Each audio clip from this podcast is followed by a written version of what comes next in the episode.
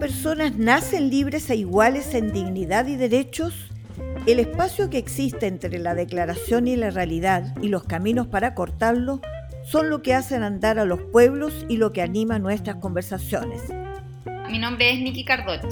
Y yo soy Clarisa Hardy. Y esto es Entre Iguales, un podcast producido por el Instituto Igualdad y patrocinado por la Fundación Friedrich Hebert. Hola a todos y todas, mi nombre es Nicole Cardot, estamos en una nueva edición del podcast Entre Iguales del Instituto Igualdad, donde analizamos la coyuntura política de la semana y todo lo que está pasando para sentar las bases de esta nueva constitución que sigue siendo un anhelo de muchos y muchas. Hoy día grabamos en un día bastante especial, conmemoramos un aniversario más desde el 18 de octubre y para comentar todo lo que significa este día y lo que sigue significando para nuestro país, me acompaña mi compañero eh, Fernando Kraus. Fernando, ¿cómo estás? Acá estamos, Niki. Muy buenas eh, tardes. En realidad un poquitito averiado, pero no me siento tan mal y así que estamos aquí compartiendo este... Estoy resfriado, un fuerte resfrío que tengo y, y vamos a ver cómo sale. Hay que cuidarse, Feña, sobre todo en estas fechas estamos recién saliendo de una pandemia, así que le ha pasado a muchísima gente los resfríos de esta época, las alergias, etc. Pero para, pasemos un poco a hablar de lo que significa este 18 de octubre. Han pasado tres años desde el llamado estallido social que se realizó en nuestro país, eh, con una demanda que algunos eh, declararon al principio ser bastante espontánea, pero que la reflexión de lo que pasó ese 2019 nos lleva a concluir de que eran demandas y dolores que venía arrastrando la sociedad chilena por muchísimo tiempo y que concluyó con eh, la propuesta de una nueva constitución escrita en democracia. Hoy día han sucedido varias cosas durante el día a lo largo de la capital, de Santiago y también en diversas regiones del país, pero el presidente de la República, el presidente Gabriel Boric, dio un discurso donde se refirió a bastantes cosas del análisis del 18 de octubre, cómo se tendría que recordar y todo lo que nos queda por avanzar de estas demandas que aún a tres años siguen un poco en el aire por parte eh, de todas las soluciones que se planteaba la clase política. Fernando, ¿tú cómo lo has visto y cómo viste el discurso del presidente Boric? Em, a mí me pareció un buen discurso el discurso del presidente, eh, porque él plantea algunos desafíos que me parece que son relevantes para, eh, para también para proyectar una salida política y social a la situación en la que estamos. Para empezar, eh, entre las chilenas y los chilenos no tenemos una opinión única sobre, para interpretar el 18 de octubre. Eh, del 2019. Em, lamentablemente todavía se mezcla mucho eh, con, el, con la disputa política del momento y por lo tanto algunos eh, sectores, sobre todo la derecha, intenta calificar ese día como un día básicamente en que de la delincuencia, e, ellos le llaman así, em, salió a las calles, digamos, a a destruir las cosas, etcétera. El estallido, no con una lectura más, eh, más sociológica, si tú quieres, de interpretación de, lo, que había venido acumulando la sociedad chilena, de los quiebres que, tenía, que, venía manifestando la sociedad chilena, de las desigualdades. Y, por otro lado, también em, hay algunos otros sectores que hacen una lectura que probablemente eh, no, con el paso del tiempo. Pasan cosas muy em, significativas el, apoyo al, estallido social ha venido decayendo con el tiempo, ¿no? Eh, lo, que miran todas las encuestas. Bueno, y eso también tiene que ver con, que algunos de estos eh, procesos se han, eh, sobre todo el proceso político fue, fue canalizado y que tuvo su, un, punto, digamos, de inflexión el, el, 4 de septiembre. Sin embargo, hay algo que se olvida que fue y que no fue bien abordado, que se olvida de los resultados de las movilizaciones de, octubre del 2019, que es que también se convocó eh, a una especie de, comisión o una, a una mesa de trabajo para abordar las medidas urgentes eh, sociales que estaba viviendo el país, al mismo tiempo que fue convocado, que se realizó el acuerdo, digamos, de noviembre del 2019 para una salida institucional para una nueva constitución. Sin embargo, ese otro espacio de abordar las urgencias sociales no, no tuvo un, mayor éxito. Finalmente el gobierno eh, de, Sebastián Piñera, por la vía de, bonos y, de algunas ayudas sociales directas, enfrentó la situación económica, pero las cuestiones sociales de fondo, eh, las desigualdades, eh, bueno, ahora además ha aumentado en, los últimos eh, años, ha aumentado la pobreza en Chile, también, o sea, el, problema social en Chile sigue estando, em, digamos, muy presente y el presidente en su discurso lo hace ver y además pide que todos hagamos una interpretación adecuada de lo que, del significado del 18 de octubre. Entonces, para mí es, una, mm, es un momento que efectivamente todas las fuerzas políticas debiesen reflexionar y eh, en el caso de las cosas que están ocurriendo el día de hoy, yo tengo en la memoria ese día, eh, yo estaba en Estación Central y ahí ocurrieron hechos bien violentos. Eh, y bueno, no podemos dejar de mencionar lo que, lo que fueron las violaciones a los derechos humanos en, esas, en esos meses, ¿no? y los que siguieron que, nos, trajo recuerdos, digamos, eh, muy tristes, de que no pensamos que iba a ocurrir eso con, personas fallecidas y muchas eh, eh, jóvenes con los ojos, digamos, dañados. Entonces, y por otro lado, también el daño, digamos, a, la, a las propiedades y, a la vida de mucha gente con estas manifestaciones y, y en algunos casos derechamente eh, de delincuencia que, que, destruyó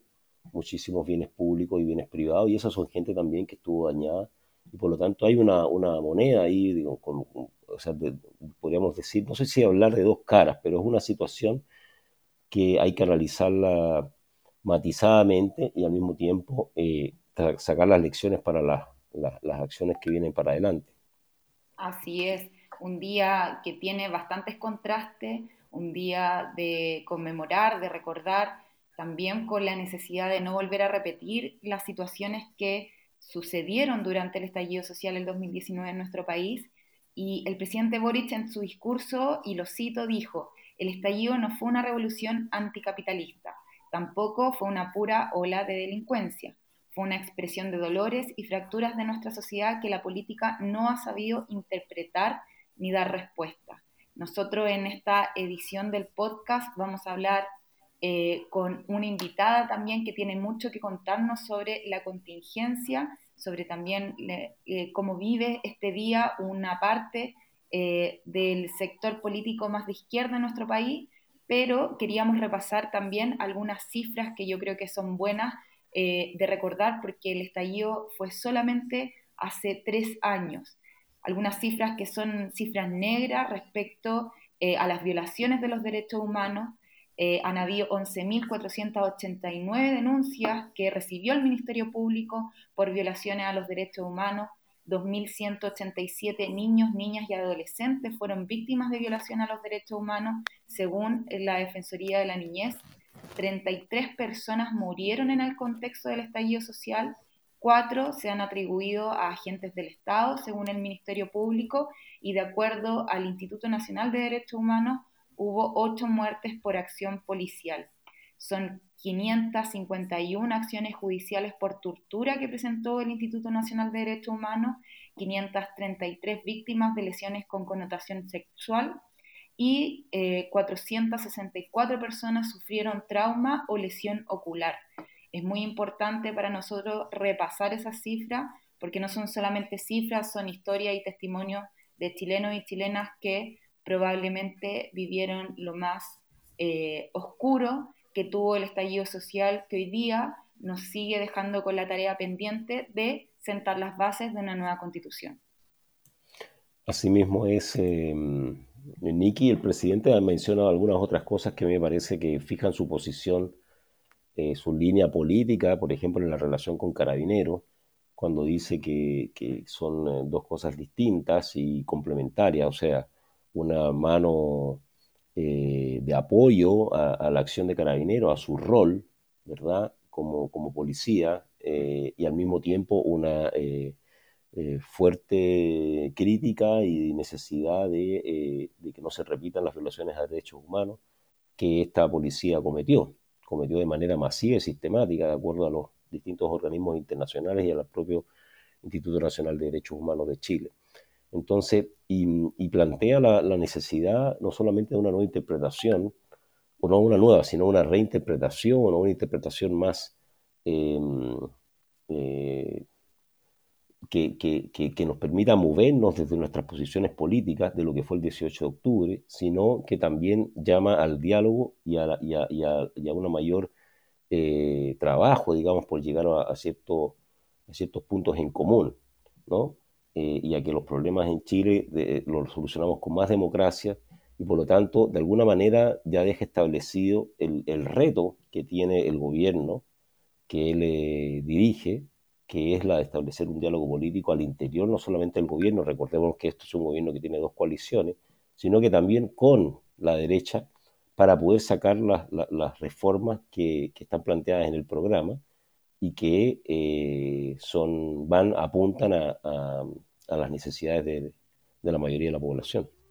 Así es, Fernando. Y justamente para hablar de este tema, de lo que significa el 18 de octubre y también de los desafíos que quedan por delante aún. Eh, tenemos una gran invitada para el día de hoy. Hablamos de la senadora Claudia Pascual del Partido Comunista de Chile, con quien en el próximo módulo vamos a estar conversando sobre este tema y muchos otros, así que nos vemos en la conversación con la senadora Claudia Pascual.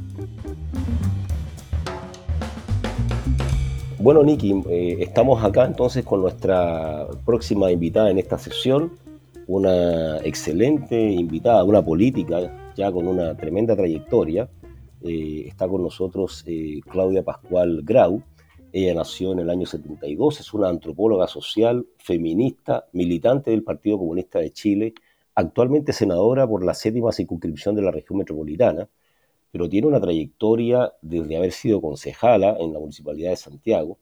y también ministra del Servicio Nacional de la Mujer y primera ministra del Ministerio de la Mujer y Equidad de Género, eh, al mismo tiempo que, lo fue en el año 2016, primera ministra eh, en un gobierno comunista, en un gobierno de Chile después de, la, participación del Partido Comunista en el gobierno de Allende. Eh, bueno, buenas noches Claudia, un gusto tenerte por acá. Muchas gracias por la invitación, Fernando, y saludar a todos quienes están hoy día. Niki, ¿Cómo está, senadora? Muchas gracias por estar en esta nueva edición del podcast Entre Iguales, que estamos grabando además en un día bastante importante para la historia reciente de nuestro país, un 18 de octubre. Así que tenemos que preguntarle eh, primero y antes que nada el significado de este día para usted y cómo lo ha vivido hasta el momento. Mira, yo creo que eh, tiene muchos significados. Por un lado, efectivamente, eh, hay que preguntarse por qué se produce eh, el, estallido, las movilizaciones, las manifestaciones que se empiezan a convocar eh, bastante espontáneamente el 18 de octubre del año 2019, digamos, ¿no? Y que tiene que ver con eh, una, una, una, sensación de malestar, de rabia, eh, por la indolencia que tuvo el gobierno de Sebastián Piñera en materia de las alzas en distintos planos de la vida, el, el costo de la vida, la alimentación, el transporte específicamente en el caso del metro, en la región metropolitana, y un poquito casi eh, por cómo se rieron las propias autoridades del gobierno Sebastián Piñera de esas alzas, digamos, no, mira, hoy día está todo caro, pero, pero bajaron las flores, está de un día para estar romántico, por, por recordar solo algunas frases célebres, ¿no? Eh, pero también eh, recordar que son movilizaciones que se producen también con, para decir basta a la represión que estaban viviendo los estudiantes secundarios y las estudiantes secundarias que estaban protestando en contra de esas alzas del metro. Eh, yo creo que hubo ahí una represión bastante grande. Eh, ahí se produce indudablemente un, un, espacio de movilización eh, que no solo, a mi juicio, da cuenta de movilizaciones muy masivas, movilizaciones en su gran mayoría pacíficas, eh, hubo, por supuesto, situaciones de, violencia eh, y, de, destrucción de, fuentes de trabajo, cosas que indudablemente nadie puede eh, sentirse contento con aquello, pero que la gran mayoría de los chilenos y las chilenas que se manifestó primero el 18 de octubre desde la región metropolitana y a partir del 19 de octubre, cuando empieza la movilización en todo el resto del país, fueron muchas movilizaciones muy masivas en donde no solo es el tema del alza del pasaje o el, el alza del costo de la vida, sino que empiezan movilizaciones como por ejemplo los cabildos, las asambleas barriales y territoriales a conversar eh, en relación a las demandas de los derechos sociales no resueltos, digamos, por eh, nuestra democracia eh, y por nuestras políticas públicas que muchas veces están con las mejores de las intenciones, pero que en estricto rigor no han logrado universalizar una gran cantidad de derechos sociales que la gente siente que tiene que tener, digamos. Y yo quiero recordar esto porque siento que esas demandas siguen no solo vigentes, sino que siguen estando absolutamente en la coyuntura de lo que hay que resolver. ¿no? La gente sigue pensando en que hay que resolver el sistema de salud, que hay que resolver la educación, las pensiones, eh, la vivienda, el trabajo, los sueldos, ¿no? Eh, el poder pensar, digamos, un Chile distinto desde esa perspectiva en, el ámbito de la justicia social. Eh, pero también es una fecha muy compleja porque revivimos nuevamente para todas y todos eh, aquellos que eh, en, la vivencia personal o a través de algún familiar o de alguna persona muy conocida y cercana, vivimos la represión y las violaciones a los derechos humanos de la dictadura eh, cívico-militar, la revivimos con la represión y las violaciones a los derechos humanos que se provocaron en el gobierno Sebastián Piñera. Por lo tanto, esta fecha es imposible no recordar por qué se producen estas demandas y, por, y, la situación nuevamente de deuda que tenemos en materia de verdad, de justicia y de reparación para tener realmente garantías de no repetición en materia de violación a los derechos humanos. Entonces, Mira, cuando uno ve, eh, vuelve, yo, yo hacíamos hoy día algunos recuentos, revisiones desde ayer, digamos, de cuáles fueron los informes del Instituto Nacional de Derechos Humanos, de lo que dijo ACNUD, eh, el alto comisionado, digamos, de Derechos Humanos de, las Naciones Unidas, eh, incluso lo que, lo que debería estar informando, digamos, el Ministerio Público en materia de cuántas son las denuncias que se, se, se han hecho, es que estamos hablando de más de 3.000 personas víctimas según el Instituto Nacional de Derechos Humanos y el propio Ministerio Público habla de más de 10.000, ¿no? Eh, en distintas materias. Entonces es una cantidad de personas muy significativa que no se veía desde el tiempo de la dictadura y por lo tanto eh, es tremendamente doloroso también la fecha, ¿no? Eh, y creo que lo más complejo es que efectivamente eh, los desafíos de profundización de la democracia, de, justicia social que el país necesita, de derechos sociales que el país necesita, es un desafío que tenemos absolutamente eh,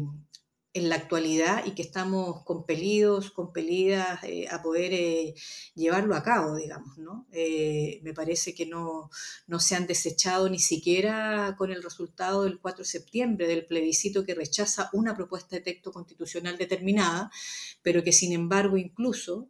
lo digo para quienes les gusta mucho mirar las encuestas, yo no, no, no, las pongo arriba ni cuando me favorecen ni cuando no me favorecen a mi forma de pensar, pero me parece muy sintomático que a pesar de toda la, la búsqueda de entregar elementos y visiones contradictorias frente a esta fecha, la encuesta CADEM del día de ayer reporta que el 67%, 68% de la población sigue pensando, o sea, perdón, de los encuestados y las encuestadas sigue pensando que se necesita una nueva constitución. Yo creo que eh, estos temas hay que tenerlos muy, muy en la retina porque son los temas que si los dejamos pasar, y voy a citar aquí al presidente del Senado, que lo ha dicho varias veces, vamos a pasar del no lo, no lo vimos venir a la que no ha pasado nada. Y yo creo que esa es la peor respuesta que le podemos entregar al pueblo de Chile hoy día. Sí. Senadora, precisamente usted mencionaba el 4 de septiembre y, el fin de semana el Partido Comunista tuvo su décimo pleno y elaboró una serie de conclusiones eh, obviamente en el marco de lo que fue la derrota, una de las derrotas más importantes para los partidos eh, de izquierda y los partidos que buscan la transformación en Chile. ¿Qué, ¿Cuál es la mirada que tiene el Partido Comunista en este contexto, después del 4 de septiembre, en un gobierno que, eh, bueno, las encuestas lo miden como una, evaluación a la baja? Que, ¿Cuál es la, mirada que tienen hacia adelante? ¿Cómo abordar este contexto, además de crisis económicas, muy complejo para, el país que plantea el Partido Comunista? Mira, en ese sentido yo creo que lo primero es que eh, más allá de poder eh, estipular eh, los primeros análisis y las primeras respuestas al porqué del resultado del 4 de septiembre, del plebiscito del 4 de septiembre, yo creo que todavía va a pasar un tiempo en el cual tengamos que seguir haciendo análisis para poder aquilatar, aquilatar digamos, con todo el peso lo que ha sucedido en nuestro país. Eh, creo que todos los, todos los análisis que se hacen muy, muy cercanos a la situación político-histórica determinada pueden pecar, digamos, de más emocionalidad que objetividad, eh, pueden sobreponer a lo mejor un elemento por sobre otros, cuando obviamente ya a esta altura es casi un lugar común decir que eh, lo que ocurrió el 4 de septiembre es multifactorial, digamos, ¿no? Se debe a varios factores. Pero ¿cuál de todos estos factores indudablemente ayudó más, ayudó menos? ¿Dónde están los errores propios? ¿Dónde están... Eh, los comillas aciertos, digamos, de eh, quienes estaban en la posición contraria. Eh, y aciertos que incluso yo pudiera decir que son como triunfos pírricos, ¿no? Porque efectivamente eh, la derecha fue más hábil en una serie de elementos, pero, pero al mismo tiempo siento que nos ha, eh, nos ha permitido dilatar una situación de incertidumbre muy grande a partir de la derrota de el aprobar, digamos, esa propuesta de texto constitucional, porque efectivamente se pierde una oportunidad muy relevante de poder partir de ese texto incluso con todas las mejoras que había que hacerle, con todos los cambios que había que hacerle, pero que tenía un norte muy diferente al de la actual constitución.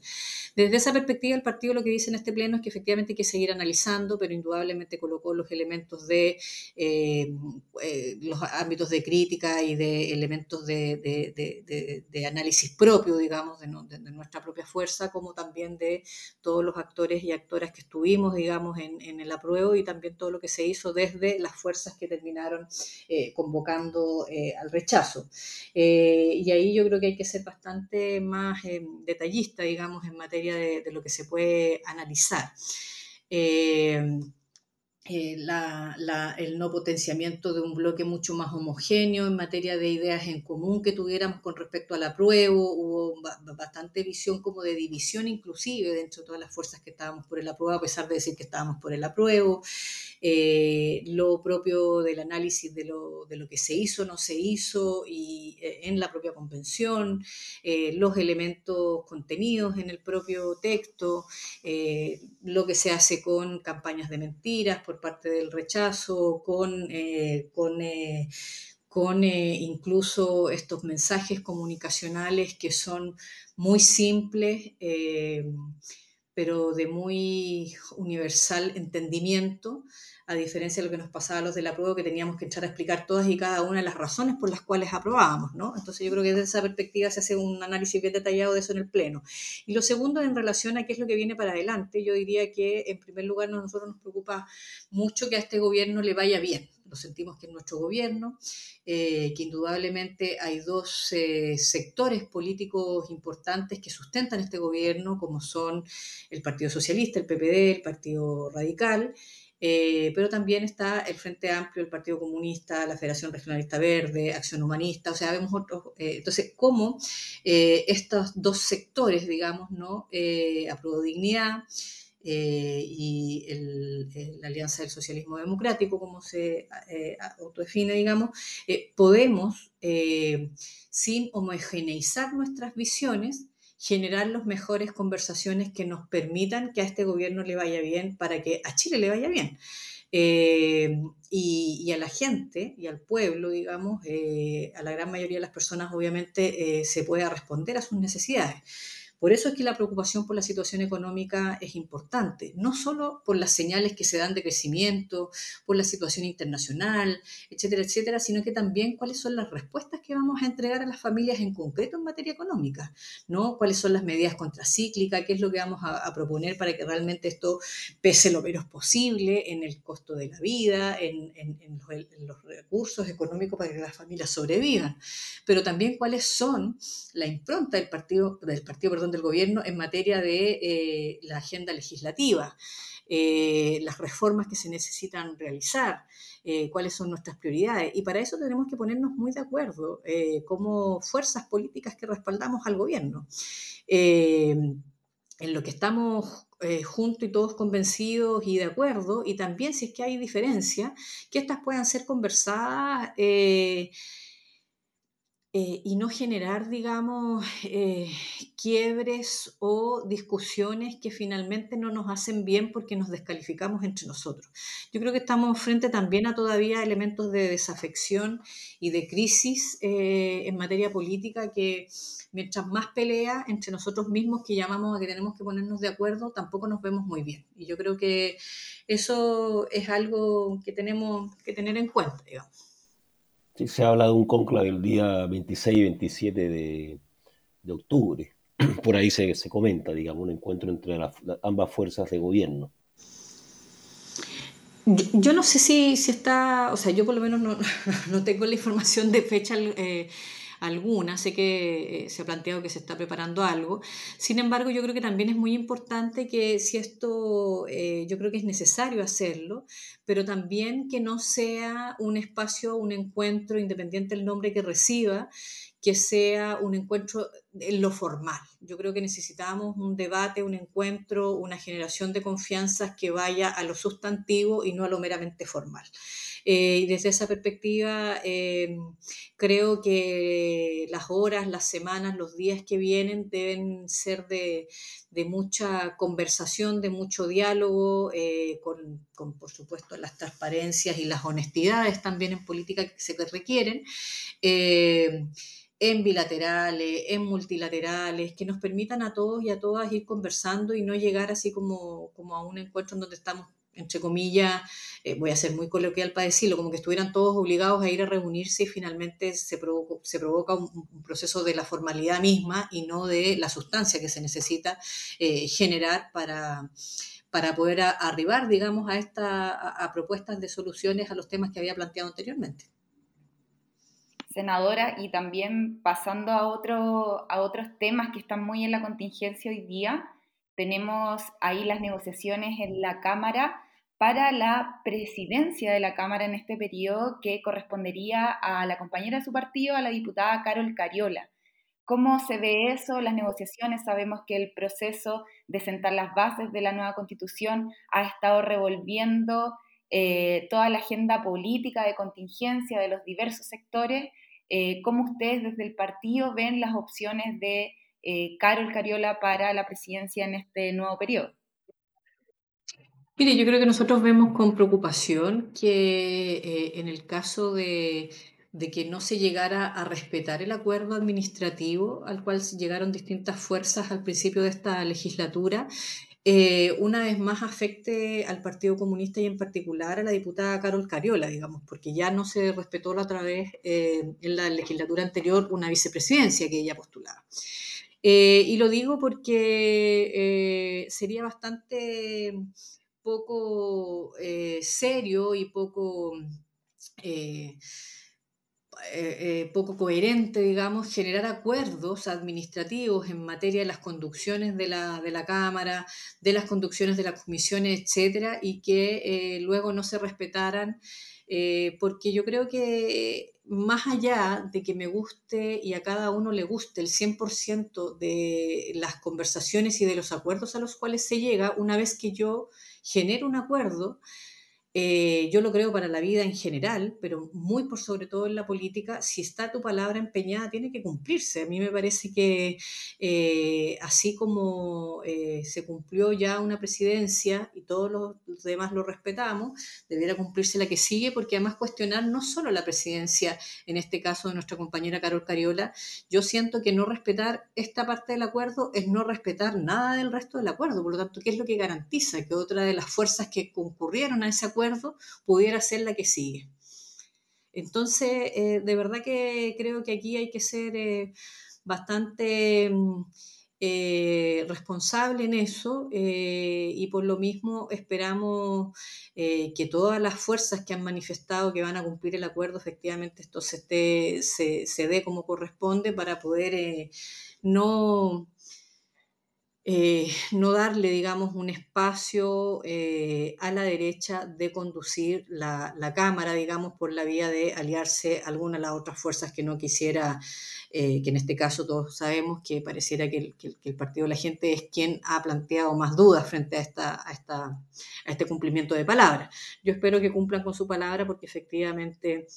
hay algo eh, muy sano en política que tiene que ver con poder eh, honrar eh, las palabras que se empeñan a partir de los acuerdos que se generan. y eso es sumamente relevante, digamos, ¿no? porque, insisto, esto no es un problema del nombre, comunista que esté puesto para el acuerdo, sino que esto no garantiza el acuerdo por el resto del periodo, no garantiza tampoco las presidencias en cada una de las comisiones, etcétera. O sea, pone en cuestión todo y eso me parece que es muy, muy complejo. Esto no es solo un tema en contra de los comunistas, creo que eh, es un tema que indudablemente afectaría la propia conducción y tramitación eh, legislativa del gobierno y yo espero que al menos coincidamos y convengamos que nos interesa generar propuestas legislativas que puedan llegar a puerto eh, de forma eh, lo más expedita y en sintonía con la gente y por lo tanto romper acuerdos administrativos complota frente a esa posibilidad. Senadora, ya para ir concluyendo con las preguntas, bueno, usted es feminista en su formación y así en su acción. Eh, y hoy día el presidente en su discurso puso mucho énfasis en hacerse cargo en que el gobierno tenía que ir a, resolver los problemas eh, más, más, urgentes del pueblo, de la población. Entonces, pensando en las mujeres hoy día, pensando en la, en la, en la inmensa mayoría, digamos, de las mujeres chilenas, ¿Qué, medidas, qué acciones debiesen concretarse para, para, poder enfrentar la situación de crisis económica, de crisis social, eh, la inestabilidad y toda esta incertidumbre que hay? ¿Cuáles son para usted las acciones que debiese realizar el Estado de Chile para atacar esa, esas situaciones? Mira, yo creo que aquí hay que avanzar eh, con, en hartos en alto flancos, en hartos frentes, diría, al mismo tiempo, porque creo que es indudable que las condiciones materiales en las cuales se desarrollan las mujeres hoy día en Chile y por lo tanto el tema de, la inserción laboral, el tema del empleo, el tema del garantizar eh, la generación de recursos económicos que le den autonomía a las mujeres en materia económica es fundamental. Eh, no, no, nadie se coloca y se saca la chaqueta de los derechos de las mujeres en materias políticas y culturales y de derechos sexuales si es que no tiene con qué comer, si es que no tiene con qué solventar a su, a su familia. Entonces son temas que van de la mano, digamos, ¿no? Uno no los puede disociar en, la construcción de una sociedad más justa. Eh, y desde esa perspectiva creo que estos temas son sumamente eh, importantes hoy día, precisamente porque venimos después de una pandemia, porque venimos de una, con una situación de crisis económica, porque está absolutamente comprobado y no solo estudiado teóricamente, sino que es comprobado en la práctica, que cada vez que hay crisis económica, las mujeres somos las primeras en perder los empleos, somos las primeras en devolvernos a la casa, hacernos a cargo de la temática de los cuidados, del, trabajo doméstico, etcétera, etcétera, eh, que... Eh, histórica y culturalmente nos ha sido eh, traspasado, digamos, como responsabilidad casi exclusiva de nosotras. Entonces hay que dedicarse a eso. Y lo otro que yo creo que eh, desde esa perspectiva eh, va muy de la mano, que hay que seguir eh, mirando, es cómo este país avanza y este gobierno en particular avanza en materia de la instalación de las políticas públicas que permitan ir sustentando un sistema nacional de cuidado. Eh, porque en la medida que yo genero oportunidades de empleo, que yo genero eh, oportunidades de generar los propios ingresos económicos propios y autónomos de las mujeres, y al mismo tiempo voy relevando y compartiendo las tareas del cuidado y del trabajo doméstico, voy generando efectivamente también una sociedad mucho más democrática eh, y más justa en la distribución de roles y de tareas eh, y de autonomías tanto para mujeres y para hombres. Y por lo tanto creo que esos son temas que más que nunca de hoy en adelante deben ir de la mano. No puede ser para hacer una cosa no me hago cargo de la otra. ¿Cuánto de eso con los recursos que se encuentran? Bueno, discutamos, pero, pero creo que eso eh, hay, que, hay que verlo. Yo creo que además eh, a mí me hace mucho sentido que un cambio en las condiciones materiales reales, concretas y del día a día de las mujeres es el Sistema Nacional de Cuidado si nosotros compartimos eso eh, desde, una, desde un punto de vista social, estatal, eh, desde las políticas públicas, desde el Estado, en el cuidado de, los, de todas las personas que requieren cuidado, enfermos, postrados, personas en situación de discapacidad, personas con espectro autista, niños, niñas, adolescentes que requieren de cuidado, adultos, adultas mayores o personas mayores, eh, etcétera, y al mismo tiempo repartimos la pega y la carga del trabajo doméstico, bueno, se hace también un cambio sustancioso en la calidad de vida de las mujeres. Eh, y, eso, por supuesto, también en la medida, eso también te permite seguir peleando al mismo tiempo todos los ámbitos de seguir abordando las situaciones de violencia contra las mujeres en todas sus manifestaciones y en todos los lugares en los cuales ocurre. Te permite también seguir planteando al mismo tiempo las situaciones de la reivindicación de los derechos sexuales y reproductivos o de el derecho a decidir cada una eh, en, en, el respeto, digamos, a sus propias convicciones y a sus propias formas de eh, pensar y de eh, querer regir sus vidas y sus cuerpos, digamos. Yo creo que eh, siempre en la lucha de las mujeres a mí me ha parecido, Fernando, que no hay eh, una cosa más importante que la otra. Eh, no hay, las peleas no son, mira, como hoy día me pongo la chaqueta de los derechos sexuales, mañana me la saco y hoy día me pongo la de la autonomía económica. Yo creo que esto en general pasan en el mismo cuerpo de las mujeres y por lo tanto para nosotras en general son peleas muy holísticas, muy integrales, muy,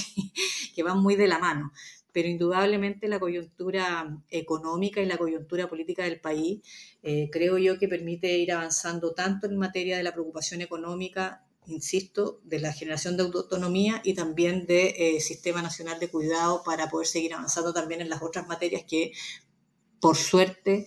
eh, ha habido una comprensión cultural de esa transformación que tenemos que realizar, lo digo a propósito de el abordaje de la violencia de género y el abordaje de las materias de derechos sexuales y reproductivos. Muchas gracias. Eh, Niki, estamos ya entonces entrando a cerrar la, la conversación. Sí, queríamos agradecerte, senadora, por tu tiempo, por poder conversar con nosotros varias de las temáticas que le interesan a todos y todas quienes escuchan el podcast Entre Iguales. Sabemos que son días bien álgidos y de harto trabajo en el Congreso, así que muchísimas gracias por estar esta jornada con nosotros, con Fernando acá, mi compañero. Muchas gracias Fernando y Nique por la invitación. Muchas gracias Claudia, que estén muy bien. Hasta luego. Las opiniones vertidas en este podcast no representan necesariamente a la Fundación Friedrich Ebert.